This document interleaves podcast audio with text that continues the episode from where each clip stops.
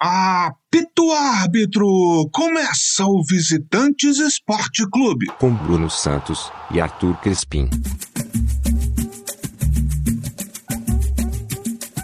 Bom dia, boa tarde, boa noite, bom momento, amigo ouvinte. Estamos aqui em mais um episódio do podcast Visitantes, comigo, Bruno Santos, diretamente do Rio de Janeiro, e lá de Londres, essa ponte aérea, Arthur Crispim. Fala aí, Arthur, beleza? Beleza pura. Bom dia, boa tarde, boa noite, amigo ouvinte, amigo ouvinte, amiga ouvinte. Alô, paixões, alô, doçuras. Estou até emocionado hoje. O Varal tá entortando. Convidado hoje pesadíssimo, visitante. Com certeza absoluta. Ele que é professor de educação física e também treinador de basquete, com passagem por, por clubes como Vasco, Flamengo, Tijuca, o Grajaú, que o levou para a seleção feminina de basquete, onde foi, onde conquistou o título inédito do Mundial em 1994, ganhando de nada menos do que Estados Unidos na semifinal e a China na final, e ainda levou a prata olímpica em 1996, comandando craques como Hortência, Magic Paulo e Janete, além de outras.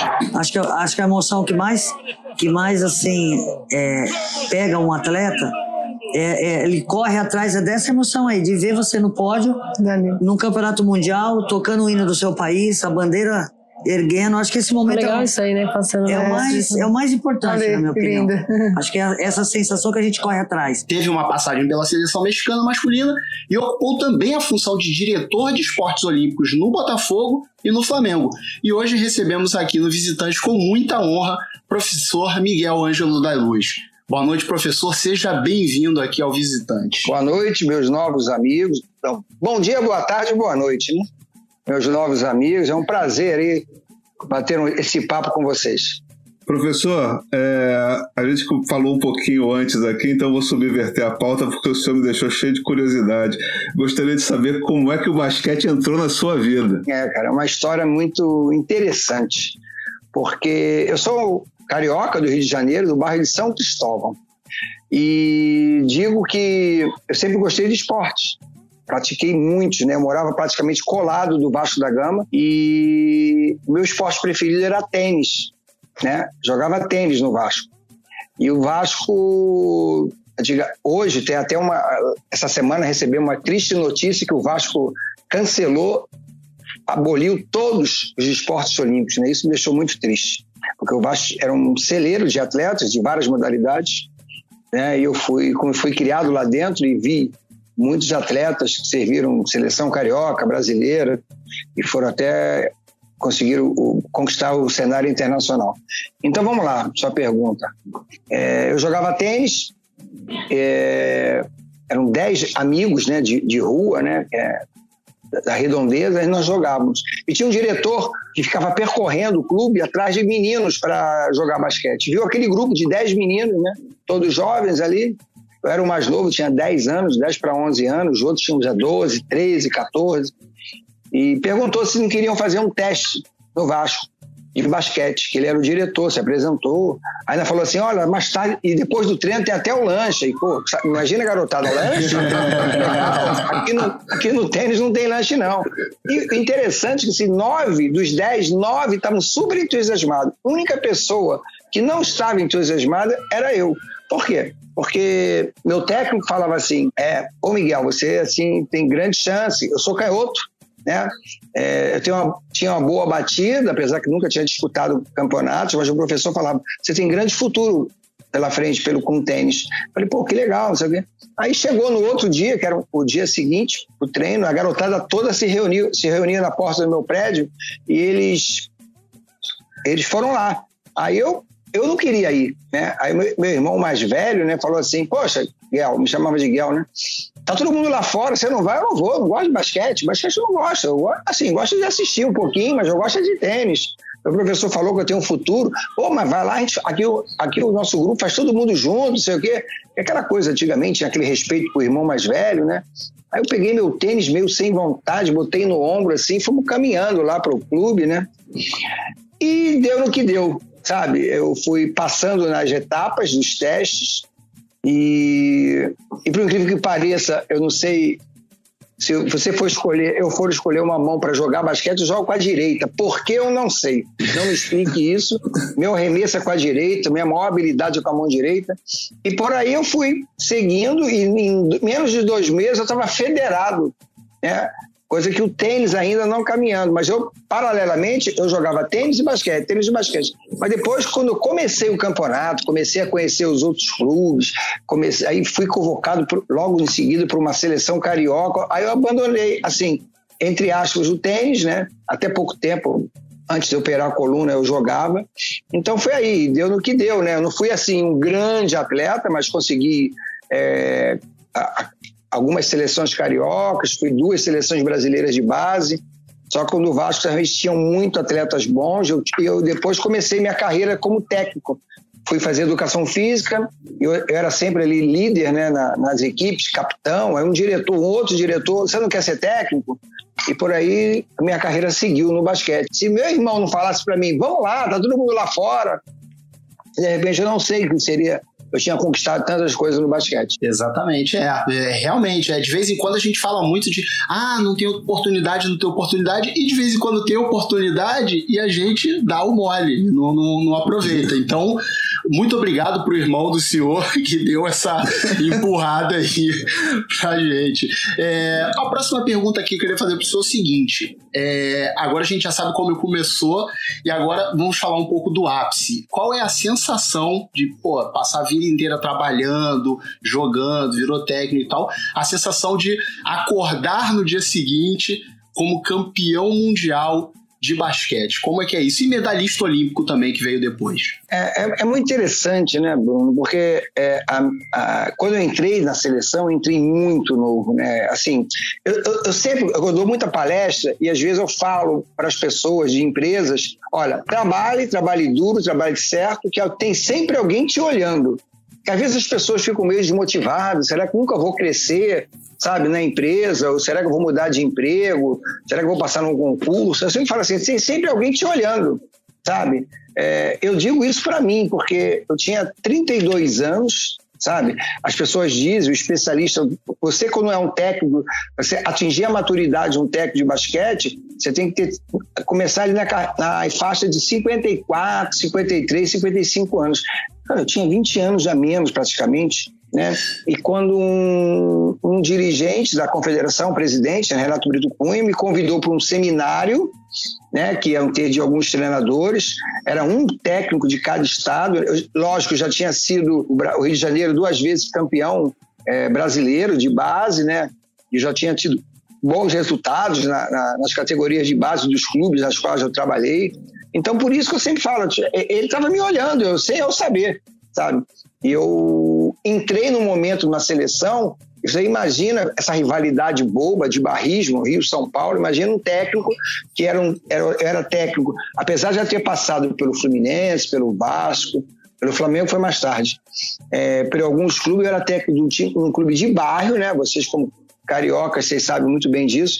É, Grajaú, que não era um clube grande, tra é, trabalhava numa categoria de base e no masculino, sabe? Eu já tinha sido um auxiliar técnico de uma seleção brasileira. Eu tô só até chegar lá. Sim, sim, sim. Fica à vontade. Um fica à vontade. Então eu, eles me chamaram, é, fui muito criticado, né? Quem leu, quem acompanhou algumas coisas, eu fui muito criticado por como é que pode, um carioca, 33 anos, 32, sei lá, é, técnico masculino, vai ter técnico de Paula Hortência. Aí eu só falava assim, pô, espera um pouco, espera o, o trabalho começar para vocês me criticarem, né? deixa. E conclusão, e deu tudo certo, né? Montamos uma comissão técnica, é, o professor Sérgio Maronelli, o supervisor Valdir Pagan, Hermes Balbino, preparador físico, doutora Marlia, doutor, a fisioterapia. Então montamos um grupo muito competente, muito que estava afim de todo mundo jovem, né, querendo ganhar, conquistar espaço no, no, cenário e mudamos um pouco a filosofia né, de trabalho, é, renovamos um time, rejuvenescemos, ganhamos estatura e no final é, o resultado é, sai assim, né? Você é campeão do mundo, medalhista olímpico, em 94 foi eleito o melhor técnico do mundo da temporada, sabe? Isso com 35 anos, sabe? Pô, isso aí, sabe? E, e volto, eu não vou dizer que eu, eu, quando eu acordo eu penso todo dia, mas às vezes, é, muitos dias assim, eu falo: caramba, eu conquistei uma coisa pelo meu país que eu, até agora ninguém chegou perto do feminino, né? É, no, no masculino já foi duas vezes campeão do mundo, sabe? É um peso muito grande, sabe? É um peso, mas é uma satisfação que eu tenho de, de, dever cumprido, de esses quatro anos que a gente esteve à frente da seleção, a gente subiu em pódio em todas as competições, sabe? E, e é muito legal, assim, eu me, eu me sinto orgulhoso de ter participado desse grupo. Professor, é, um detalhe só antes de eu, de eu fazer a próxima pergunta, porque, assim, na minha cabeça de amante de esporte, essa vitória na semifinal contra os Estados Unidos em 94, ela tem o mesmo peso do que em Indianápolis 87, porque também é muito raro. Eu não lembro de outra vitória da seleção brasileira feminina numa competição de grande porte sobre os Estados Unidos. Né? Teve esse, esse detalhe. Talvez tenha sido tão valoroso quanto chegar à final. Né? Tudo bem que ganhou a China na final, que tinha ganho do, da gente na primeira fase do Mundial, mas essa vitória sobre os Estados Unidos deve ter dado uma moral também gigantesca naquele momento. Né? Não, com certeza, porque é, a história do basquetebol feminino em campeonato mundial, até 94, era muito interessante. Era o 13º campeonato mundial feminino. Para vocês terem noção, sete vezes a União Soviética, né, a Rússia, tinha, tinha conquistado, e cinco vezes Estados Unidos. Só que a, a equipe americana de outras competições, acho que de três competições em jogos oficiais de campeonato do mundo, ela estava invicta a não sei quantos jogos, sabe? E era tido na bolsa de apostas como hiper favorito. você ter noção, o nosso eram 16 equipes, nós éramos cotados na 11 primeira colocação então, pra, imagina quem apostou no Brasil, quanto de dinheiro não ganhou na bolsa de apostas, que o campeonato foi na Austrália, o jogo lá é permitido. Então, você imagina a disparidade que era, sabe? Então, foi um jogo que nós fizemos, esse jogo americano, foi totalmente estudado. Não é hoje, e, e, olha que a gente não tem tanto não tinha tanto recurso como tem hoje, né? Se você quiser ver um jogo hoje no teu celular pelo YouTube China e Bélgica, sei lá, de voleibol feminino, você consegue ver, sabe? Então, antigamente, isso põe em 94 isso. A gente tinha estatística, tinha um vídeo cassete que a gente tinha dois jogos das americanas e a gente ficou estudando, né? E quando nós chegamos, fizemos o plano de voo, nós falamos para elas, né? Olha, é, o plano é esse, explicamos a ela, é, é uma parada super difícil, mas eu acredito no potencial de vocês, nós estamos bem na competição, nós já estamos ali entre as quatro melhores do mundo, a gente pensa é, a gente pensa alto, gente, vocês têm que estar pensando alto assim. E essas meninas, eu nunca, eu já fui técnico de várias equipes, eu nunca vi um time tão disciplinado, os 40 minutos, como foi esse time feminino. É, eles foram, elas foram, sabe?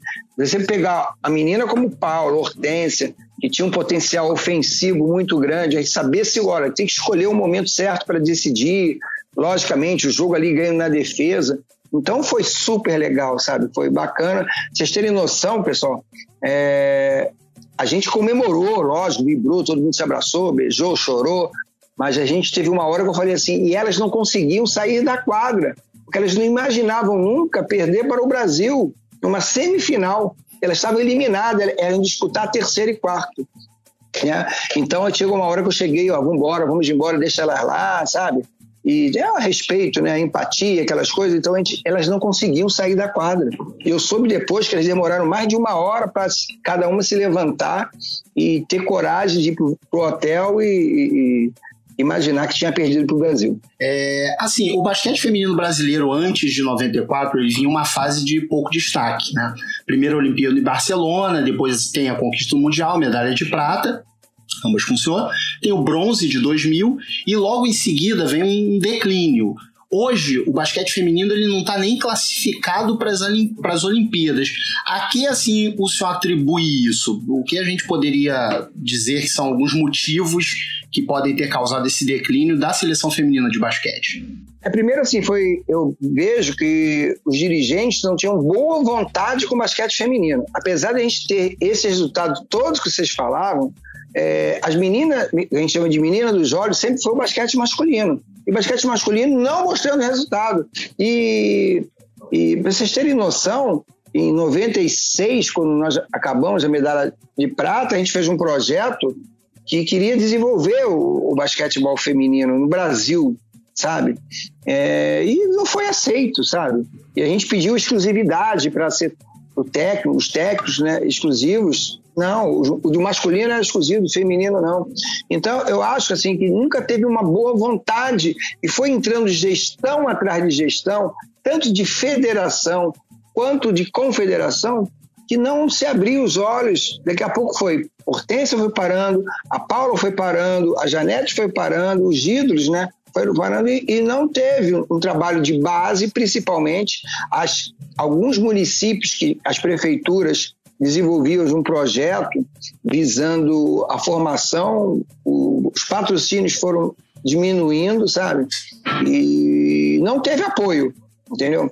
E com isso você tem de noção, a, a Liga Feminina, eu acho que tem oito equipes, sabe? Então é, isso é muito ruim para o Brasil, né? No masculino, às vezes, se você quiser, tem é, é, primeira divisão, segunda divisão, terceira, tem time para isso, sabe?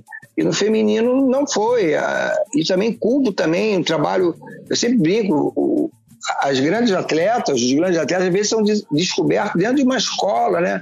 Então, a, educação física é precária aqui no nosso país, sabe? Alguns lugares não são, não, nem são é, obrigatórios, né? E isso não, não desperta o interesse da menina que queira jogar, sabe? O clube, você ter noção, o Rio de Janeiro é o segundo estado de uma federação, sabe? Da federação, primeiro São Paulo, segundo Rio sabe? Acho que não tem como negar. Se você quiser, ah, Miguel, tem uma sobrinha que mora no bairro tal, ela é muito grande, 14 anos, 13. Qual clube você indica? Não tem clube no basquetebol. Assim, tem projetos, como hoje eu faço. Eu tenho um projeto que eu faço um trabalho de iniciação, mas eu não tenho condição de jogar, sabe? Mas não tem clube, categoria do, do, do gênero feminino. Nenhum clube que tem. Acho que tem na Mangueira um projeto lá que ainda consegue sobreviver. Vocês terem noção, o Botafogo que tinha, o Fluminense já teve, o Vasco já teve, o Tijuca já teve. E não tem clube para uma menina jogar basquete, que queira jogar profissionalmente. Aí fica ruim mesmo. É, a, é, até assim, um pouco comparando, hoje, por exemplo, a gente tem a obrigatoriedade dos clubes de futebol terem um time feminino, ao menos um profissional, para poder disputar competições é, é, internacionais, é, as competições sul-americanas e tal. Então você tem essa obrigação. Já no basquete não se olha muito isso, né? É, ah, não, a gente tem o masculino aqui, é o carro-chefe. Quem quiser fazer um feminino faz aí, tá de boa. Mas a gente sabe que sem nenhum tipo de incentivo é difícil, porque tudo custa muito dinheiro, né? É verdade. Não, tem um custo, né, Brasil? Mas ainda tem um, um, uns abnegados que conseguem manter de pé é, o basquete feminino. Né? Eu torço muito por isso. Professor, o senhor acha que com essa nova eleição do Gui Peixoto ele, vai, ele foi reeleito? Mas agora quem é a vice-presidente dele é a Magic Paula. O senhor acha que a gente pode ter alguma esperança? Porque a Paula sempre pareceu muito sensata né, é, nas opiniões dela em relação ao desenvolvimento do basquete feminino. É, eu acho que sim, porque é, toda gestão, até no primeiro gestão, quando o Gui se candidatou, eu fiz parte né, da parte de, de organização de projetos. Eu sempre falava, e falava na outras gestões, tinha que ter, apesar de ser o basquete, mas tinha que ter o departamento masculino e o departamento feminino. E isso nunca foi feito. Eles achavam que era o mesmo basquete, e não é. Né? E eu comecei antes da eleição com a Paula. A Paula, um dos motivos que a levou a, a aceitar o convite é isso, dar um apoio total, né? A, ao basquetebol feminino. Sabe? Eu tenho certeza, se isso não for avante, ela vai sair, ela vai pegar o boné dela e vai sair. Mas agora a gente crê que. Mas tem que começar do zero. Nós temos algumas jogadoras que também já estão com idade avançada, visando a Olimpíada, o projeto Olimpíada de, de Paris, de 24, né? Porque, mal ou bem, já estamos assim, estão três anos só geralmente o ciclo olímpico são de quatro anos, agora a do Japão, que vai ser em agosto agora, aí depois vem um período de três anos. Então tem que se preparar desde já, visando as competições internacionais, o pré-olímpico, para ver se classifica para a França. É, bom, na comissão técnica, em termos de seleção, assim, as únicas mulheres que foram alçadas ao, ao comando foram a Maria Helena Cardoso e a Heleninha. Por que o senhor acha que outras mulheres não têm oportunidade à frente da seleção nacional, assim, na parte da comissão técnica mesmo, para trabalhar junto com as meninas? Então, a Maria Helena Heleninha, elas foram uma, uma comissão técnica fantástica na época desse simpósio. É, foi muito interessante que eu achava a Maria Helena uma melhor técnica do Brasil. E do nada, quando eu estava. É, essa história também é muito legal. Quando eu estava lá, eu dirigi uma equipe feminina do, do, basquete universitário que disputava o Campeonato Carioca, da Universidade de Castelo Branco.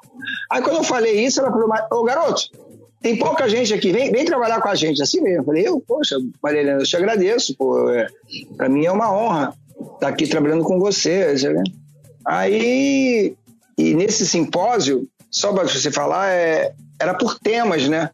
E foi um tema nosso lá, aí eu estava no basquetebol feminino e falaram assim, quem é que vai apresentar? Aí falaram assim, ei, Miguel. Eu fiquei assim, nossa, cara, como que eu vou apresentar? Apesar de saber. E ela falou assim, eu, Maria Helena? Eu falei, é, você foi escolhido. Aí, quer dizer, ela me testou, né? Então, é, eu digo isso, e a partir dali eu comecei a ficar mais perto do basquetebol feminino. Então elas, assim, eu achava as duas, assim, fantásticas, né? Tanto é que elas foram para a Olimpíada de 92, mas não tiveram sucesso. Elas foram penúltimo lugar da classificação, mas conseguiram sucesso em, em, em termos Brasil, ali, em algumas equipes outras mulheres assim não veio não vieram assim na, na, na carona delas Tivemos a professora Laís, que faleceu recentemente, né? E eu não vejo outras meninas. Tem uma a Mônica, lá de Pernambuco, muito boa, mas ela não, não, não nunca recebeu um convite assim para trabalhar numa ou numa seleção, fazer parte de comissão técnica, ela já fez parte da seleção de base. Então são poucas mulheres que se aventuram, né? A Janete mesmo teve uma época que ela, quando parou de jogar, deram a seleção brasileira para ela, mas ela viu que não era a praia dela, né? A Hortense Paula não tinham, ela falou que não tinham condições psicológicas. E outras meninas que poderiam estar, por exemplo, Ellen, ela é uma pessoa que poderia ser uma técnica, né? Mas eu acho que não, não foi adiante. É, é falta de opção, sabe? É, você vê a Liga Nacional agora, são poucas mulheres como técnicas, né? Eu acho que só o time de Santo André, eu acho que é isso sabe, que tem uma técnica mulher. É falta de opção e falta de, de os dirigentes, que geralmente são homens, acreditarem que as mulheres a condição de fazer. Professor, uma pergunta mais é, subjetiva, assim, de, de, torcedor. O senhor já contou para nós que chegou muito novo ao comando e quando o senhor chegou é, em nível nacional e até internacional, porque aí já tinha tido medalha pan-americano e tal, Paula e Hortência eram top de linha e Janete já vinha chegando como um cometa também. Como é que era o senhor comandar essas feras, Paulo, Hortência, Janete, entre outras, né? Que haviam vários bons jogadores nesse elenco. Olha, Arthur, eu vou dizer assim, foi, era muito fácil. Porque eu posso dizer assim, eu tenho uns privilégios na minha vida. Eu posso dizer que eu fui o único, acho que o único técnico brasileiro que conseguiu trabalhar os expoentes do Brasil, assim, nos últimos é, tipo Paulo Hortense e Oscar, né? Então, foi o último técnico do Oscar. Então, trabalhar com esses caras, realmente, primeiro que eles têm uma vontade de treinar muito grande, coisa que qualquer técnico gosta. Então, você, às vezes, eu tive, tive, vários jogadores talentosos que não gostavam de treinar, gostavam de jogar, mas gostavam de treinar. Poderiam ter muito mais sucesso se treinassem, como uma Hortense, como uma Paula. Então, quando as duas entravam na quadra, sabe, em treinamento, sabe? Era a primeira a começar a dar a primeira bandeja, o último arremesso tinha que ser de umas delas, né? Então era muito fácil, sabe? Agora, se perguntar para mim, ah, Miguel, deu frio na barriga? Deu, porque eu nunca tinha apertado nem a mão da Paula, nem a mão da Hortência e, e conseguiu, em, em, tipo assim, enfrentá-las, mas foi, como elas são bem profissionais, sabe, dificuldade zero, sabe, é mais medo, né, insegurança que me dava na hora, mas digo, a disposição delas, elas sempre participativas. Eu sempre fui um técnico que, que dei muito espaço e ouvidos para os meus atletas, não só para elas. Né? Às vezes as pessoas até confundem isso. Né? E elas, eu sempre digo que aí o atleta passa a ser cúmplice até do teu trabalho, né? Porque ele participou ali. Então eu escutava muito elas, né? Então acho que não tive dificuldade nenhuma, porque elas adoravam treinar. Sabe? Eu não me lembro um dia que falava assim, Ah, hoje eu estou menstruado, não vou treinar. Hoje eu estou com a dor, não sei aonde, estou com cólica. Não, estavam sempre dispostos a treinar. Legal. É, em 94, o senhor não levou a Marta, que era uma grande jogadora, ao campeonato mundial. E, assim, é, como é a tomada de decisão para deixar uma jogadora desse nível de fora? E aí, depois, na em 96 o senhor leva ela. Então, é, é, aí eu queria saber, é uma pergunta de duas partes. Como que é essa decisão de, poxa, é, é, ela, ela, vai ficar de fora nessa, e depois, ao chamar, é, é, rola uma conversa antes, tem uma ali limpar as arestas para deixar tudo bem, o clima bem, ou o clima sempre teve bem, ela entendeu a decisão, como que foi? Não, foi bem difícil, porque eu sou um cara muito transparente, sabe? Até brinco assim, não me pergunte que eu respondo. É, eu falava para elas, o meu grupo, tinham 16, 17 atletas, vou levar, não tem figurinha marcada, eu vou levar as 12 melhores jogadoras, as que se renderam mais, que trabalharam mais, se dedicaram mais, e, sabe, e a Marta estava passando um período ruim da vida dela. Ela teve várias contusões e não estava bem tecnicamente, apesar de ser a Marta. Eu tive um atrito muito grande com o presidente da confederação, Renato Brito Cunha, porque ele achava que eu tinha que levar, e a gente foi uma decisão não só minha, de um, um colegiado da comissão técnica, né? Foi unânime da comissão técnica, a Marta não tinha condições de ir, e a gente cortou.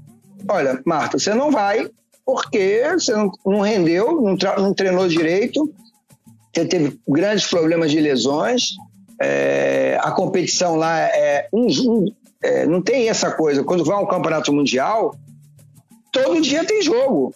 Você começa, vem, são três jogos, e a própria doutora falava que a Miguel acho que ela não vai conseguir, não. Ela vai lá, pode, pode ir até lá e, e se lesionar, sabe?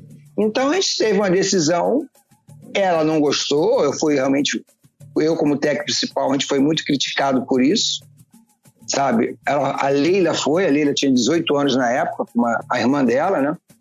E as, as pessoas não acreditavam, né? E ela ficou com muita raiva de mim, realmente, que tinha, as pessoas já achavam, ah, Paula, Hortência, Marta, Janete, Ruth, estavam com vaga garantida pelo teu espaço, mas não estavam sabe? Brigaram. Então a gente via a disposição de uma Paula e de Hortência, sabe? Treinando junto com aquela, aquela meninada toda, sabe? E não foi. Aí houve a convocação para o Mundial, né? Eu chamei a Marta, falei, olha, ah, desculpa, para a Olimpíada. Chamei a Marta, chamei a Branca, que a Branca nem tinha ido na primeira convocação, achava que elas mereciam uma oportunidade, aquela coisa. Todos nós merecemos uma segunda chance, né? Então, a Marta chegou, Miguel, você, eu tive muita raiva de você, eu confesso, e mas você me fez treinar mais, minha disposição, realmente, ela foi, foi super bem, não teve problema de disciplina, foi uma das melhores jogadoras da Olimpíada, né? Voltou com, com um retrospecto muito favorável a ela.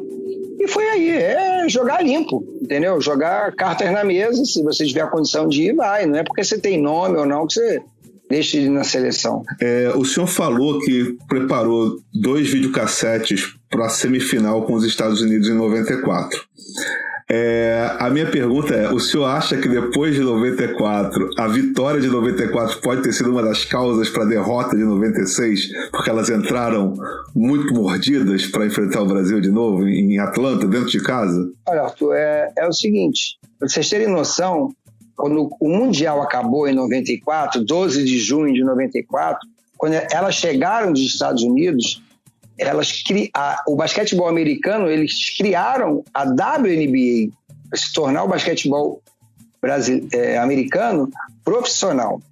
De, depois disso, elas convocaram 30 como dois anos seguintes. Vocês conhecem a história do esporte americano, como é que eles são, né? Então, eles, elas a, a nova comissão técnica da, da seleção americana convocou 30 atletas para treinar até 96, dois anos, exclusividade, treinando com, contra o basquete masculino, com o feminino, e porque eles não queriam passar essa vergonha, que eles acham que foi vergonha. Porque perder para o Brasil dentro de Atlanta na Olimpíada, patrocinada por eles. Então, vocês terem noção que foi feito, a revolução que causou dentro do basquetebol feminino americano depois dessa derrota para o Brasil.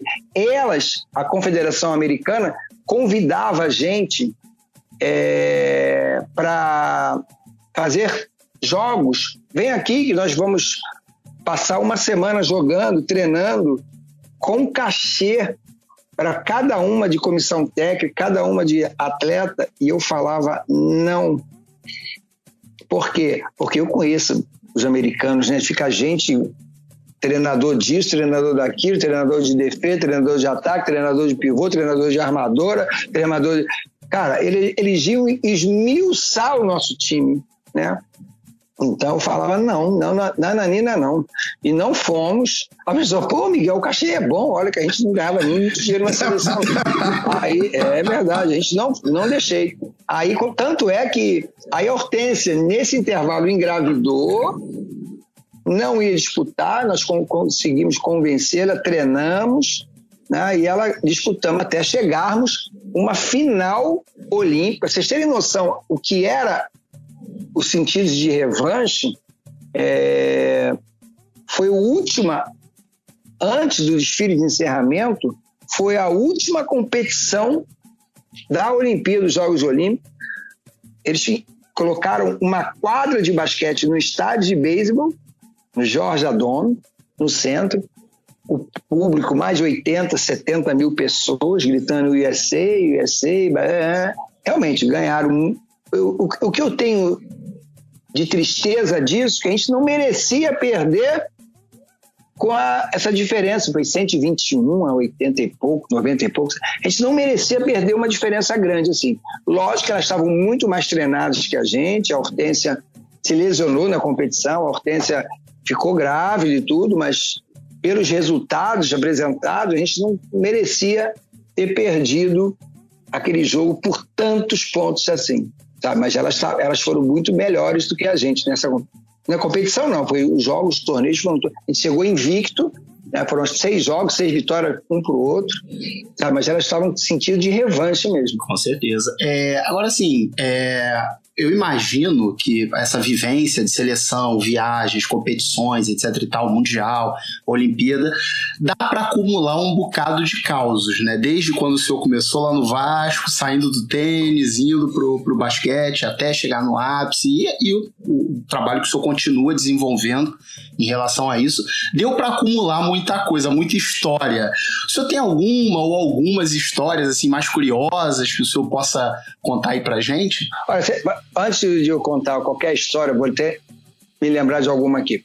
É, tanto é que tem dois professores da, da USP, o professor Luciano Maluli e o professor Marcelo Rodrigues, Marcelo Cardoso, eles me procuraram, né? No início eu pensei até que fosse trote, né? Alguma pegadinha, alguma. Eles estão escrevendo a minha história, né? Eles estão achando uma coisa muito legal. E o livro, se não fosse, não sei se a pandemia deixar, deve sair em agosto, setembro.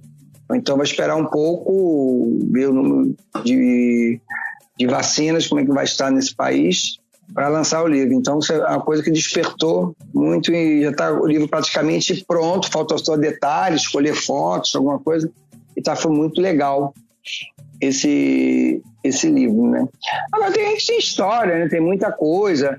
Tem uma do, vocês sabem, chegou no Mundial né, na Austrália, chegou aos nossos ouvidos que todos os atletas tinham que jogar com a mesma cor de tênis, né?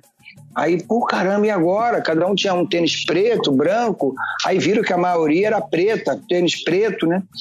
Aí a gente comprou tinta, cada um foi pintar os tênis se lambuzando. Imagina você tá um tênis novo, seja qualquer marca, você tá lá, trouxe para jogar no Mundial e seu tênis não vai ser usado, vai ser pintado com, com tinta, não sei o que.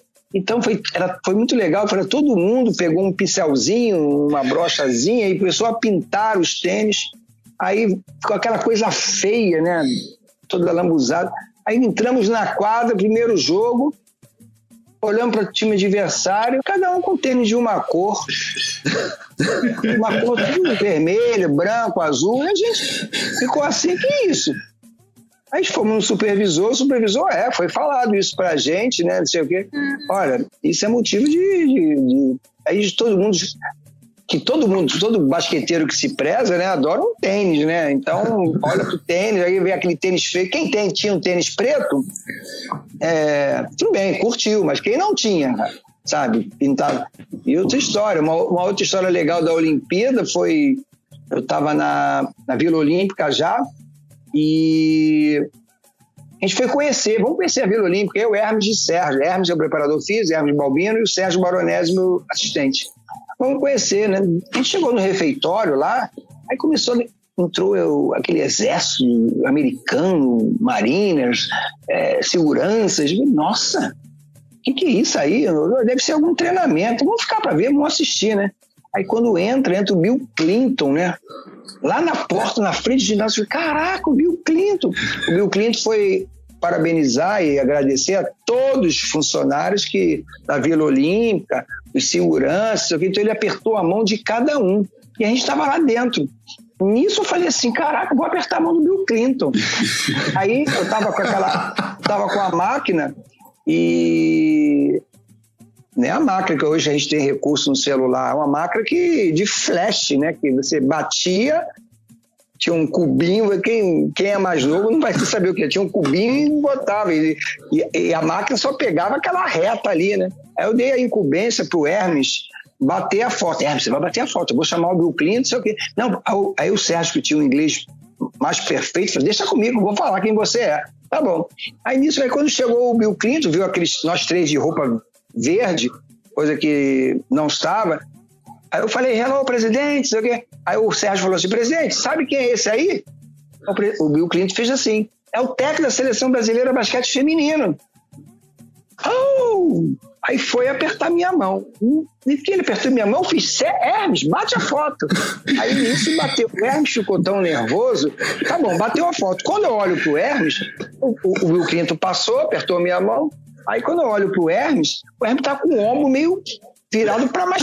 É, você não pegou? Não, peguei, tá bom. Aí eu cheguei na Vila Olímpica, apertei a mão do Bill Clinton, Bill Clinton, meu camarada, não sei o quê, e as meninas me zoaram. É, ah, que, que isso, carioca? Carioca sempre vestido a malandro, querendo ter que perder. Apertei, tá, foto tá aqui. Nisso, a assessora de imprensa do Comitê Olímpico, ela viu, escutou. Miguel, você apertou? Apertei, o filme tá aqui. Aí ela falou assim: Ah, Miguel, vou revelar esse filme. Que isso? O nome dela era Márcia. Massa, o filme tem 36 fotos, é, tem três fotos só aqui. Não, não, Miguel, eu te dou outro filme. Beleza. Hum, eu digo, não é a facilidade que a gente tem hoje. Hum, Era filme de. Vocês, vocês, vocês são jovens também, vocês Pegamos, não, pegamos, peguei muito isso, peguei tá, demais. Aí chega a Márcia, chega a Márcia no treino, com a foto meio assim, o que houve, Márcia? Aí foi logo dar, mostrar logo a Hortência. A Hortência, quá, quá, quá, quá, quá, quá. Aí mostrou a Paula, quá, falei, vocês estão rindo? Aí quando eu peguei a foto, a foto estava o Bill Clinton, eu tenho a foto aqui que eu não vou pegar agora porque vai sair, mas eu tenho a foto do Bill Clinton, corpo inteiro, com a mão dele aqui, a minha mão só sai, minha, só saiu isso aqui. E a Márcia falava, Miguel, isso é foto de zero hora, de Jornal do Brasil, Globo, revista Veja, seleções, isso é capa. Pô, o técnico cumprimenta, que todo mundo esperava, o Brasil e Estados Unidos. Aí, cara, só o meu cotoco de mão assim, ó. Isso é, eu sou zoado até hoje por causa disso. Aquela mão é minha. Ah, maravilhoso. Fascinante. É, é que a pessoa você fala assim, quando ela vai ao programa de, de, de, televisão, aí tem essas perguntas. Ela conta uma história. Ela, Miguel, vou ter que contar essa, eu conto essa. é, é uma boa história. Eu acho que vale a pena ser sempre contado mesmo, porque é uma ótima história, professor. É, e assim, professor, eu só tenho a agradecer o senhor ter disposto esse tempo pra gente. Assim, muitíssimo obrigado por ter aceitado o nosso convite, ter conversado aqui com a gente. Assim, eu adorei. É, Foi maravilhoso. bom a gente saber, porque assim, a gente, como fã de esporte, a gente sabe tudo por fora, a gente não sabe como é que entra lá dentro. Por exemplo, até hoje eu acharia que, porra, é, pessoas no nível de Paulo e Hortência iam querer mandar dentro de uma seleção, né? Ah, treina menos, ah, eu mando aqui dentro e tal. Então, assim, conhecer esses bastidores, conhecer essa história, assim, muito legal, assim, muitíssimo obrigado por você ter participado com a gente. Muito obrigado, professor. É, eu fico super feliz. É, eu acho que, para mim, como amante de esportes e eu adoro estudar também, o senhor, para mim, conseguiu o ápice da vida. É medalhista olímpico, campeão mundial e professor. Então, é, é o meu respeito máximo. Foi maravilhoso. É, as histórias fantásticas. Eu estou muito, muito feliz. Estou genuinamente feliz como amante do esporte, assim. E eu gostaria muito. O é muito novo. O senhor devia voltar a treinar um time de basquete masculino ou feminino, porque era sempre bom ver o senhor em quadro, assim. Não sei nem se é o, o desejo do senhor, mas fica torcendo do, do, do amante do esporte para ver o senhor de volta, se o senhor quiser. Não, primeiro é um prazer bater esse papo com vocês. Vocês estão. Primeiro, vejo que vocês têm bastante conteúdo, né, para conversar, para entrevistar, para esse papo sabe? Vocês estudaram, vocês programaram, eu achei isso muito legal. Né? Estudar sempre fez parte da minha vida, até hoje continuo me aperfeiçoando. Mas, olha, eu confesso que eu sou uma pessoa muito ética, transparente, e às vezes essas pessoas às vezes não têm muito espaço na cultura do nosso país. Né? Eu tentei algumas coisas, tive sucesso em tudo, graças a Deus eu passei, e chegou numa hora na minha vida que eu falei assim, ah, vou chega de quadra, eu vou estudar para tentar passar para novos profissionais, né? Eu fiz uma MBA em gestão e marketing, né? Aí consegui trabalhar no Flamengo, trabalhei no Botafogo. Depois deu tudo parou, eu falei, sabe de agora? Agora o basquete já me deu muita coisa, né? É a hora de eu montar. Eu sou casado com a professora Mônica, de Educação Física, ela mesmo falou, Miguel, vamos montar um projeto. Eu queria montar um projeto social, sabe? Porque no Brasil está passando por um momento isso não é questão de política, não. É assim, o esporte virou um privilégio para algumas pessoas. Porque a gente tem que ter muito cuidado com o que eu vou falar agora, mas é, houve um embranquecimento do esporte. Eu, quando eu era garoto, assim, eu tinha, acho que era 50% da raça branca, 50% mestiço negro. Assim, e o basquetebol, quando eu vejo NBA, por exemplo, aqueles negros, né? eu acho que são mais fortes, mais ágeis, mais habilidosos. E, e se você olhar para o Brasil, o basquete brasileiro, é só branco jogando, sabe? Então eu montei um projeto social para. Tentei, montei, bati na porta, precisava de empresas e ninguém acreditou. É... Então eu, gostaria de pessoas assim de baixa renda ter acesso ao basquetebol. Hoje, às vezes, eles fazem ah, projeto esportivo e põe às vezes 50 pessoas no campo de futebol, 50 pessoas no tatame, 50. Não, não vai sair jogador, porque, sabe, o garoto vai dar um chute no futebol, vai, ficar, vai entrar numa fila para dar outro chute, não tem que ser uma coisa selecionada. Então eu montei esse projeto e não consegui. Hoje eu faço, eu tenho projetos espalhados no Rio de Janeiro e nesse próximo semana eu inauguro dois mais.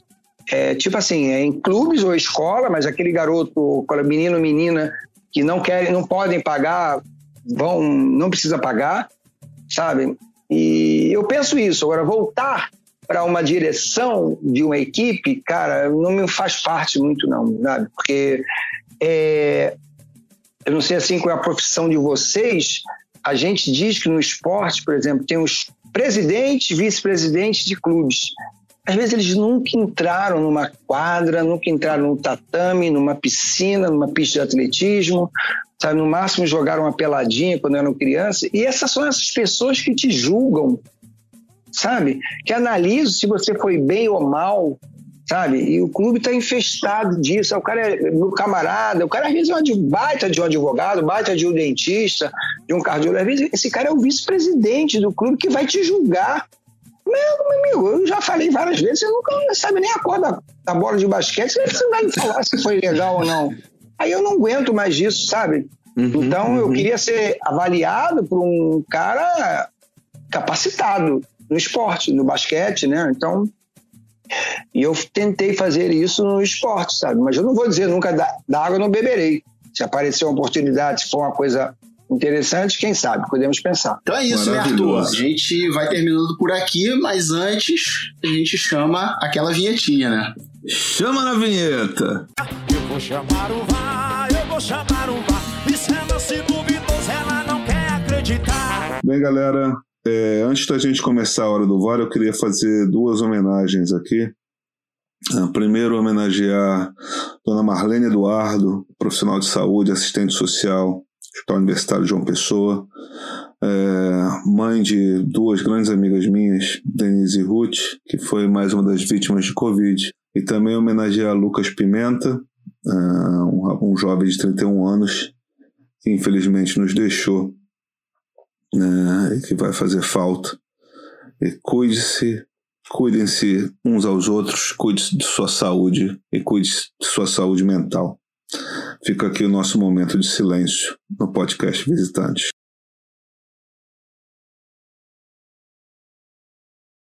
É isso. E para participar aqui da nossa hora do VAR, você já sabe aquele esquema de sempre, manda uma mensagem pra gente, pode ser por e-mail, podcast.visitantes@gmail.com, Twitter ou Instagram, estamos lá também. Sigam as nossas redes sociais, compartilhem, curtam todas as coisas que a gente postar, porque é muito importante pra gente. Arroba visitantes EC ou visitantes EC no Twitter e arroba podcast visitantes no Instagram. Então façam parte, ajudem o programa, espalhem a palavra, né, Arthur? Isso aí, espalhem a palavra. Eu gostaria também de fazer um agradecimento especial aqui em meu nome do Bruno, André Lima. André Lima, que é titular do Confessionário, um grande programa de entrevistas no Instagram. Foi ele que fez a ponte para que nós pudéssemos ter esse papo maravilhoso com o professor Miguel Ângelo da Luz. Muito obrigado, André. Valeu mesmo. É isso, André. Muito, muitíssimo obrigado.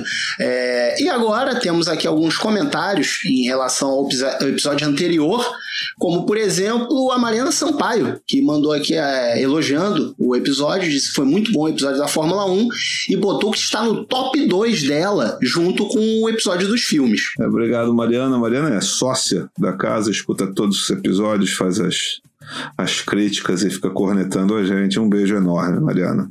Comente sempre. É isso aí. Aru, Aruanda Sfar, Sfer, Sfair, desculpa, Aruanda, é, se eu não estou pronunciando seu nome corretamente, mas ela mandou o seguinte comentário: Cebolinha!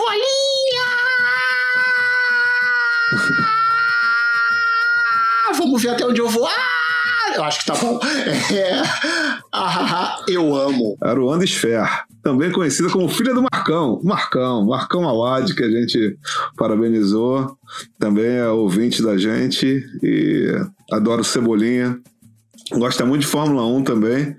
E daqui a pouco a gente vai fazer um episódio de MMA, também, o qual ela é muito fã. É, e ela deixou um comentário também no nosso Instagram. Faça como a Aruanda, deixe comentários. Ela deixou um comentário lá agradecendo a gente ter lembrado do pai dela no, no episódio anterior. É, então, um grande abraço, um grande beijo. É, Gleison, Gleison que está sempre participando aqui também. Gleison é, é, é sócio do Hora do VAR praticamente. E ele queria dizer aqui que queria falar que meu piloto favorito é Nigel Mansell, com narração de Galvão, né? Lá vem o Leão! Bom, Gleison, já que você pediu a narração de Galvão aqui, produção, mostra pra ele a nossa gravação preferida aqui no nosso baú do esporte. E o Mansell no curvão, passou reto, Mansell! Passou reto, Mansell! É, então é isso, né, Arthur? Vamos ficando por aqui. Um grande abraço, até a próxima, que também é um papo muito especial. Fiquem aí ligados que a gente chega com mais novidades. É isso aí, galera. Beijo e até. Cuidem-se, por favor. Semana que vem a gente vem com um convidado de ouro. Literalmente. Beijo até. Abraço. Esse podcast é uma realização da BSC Produções.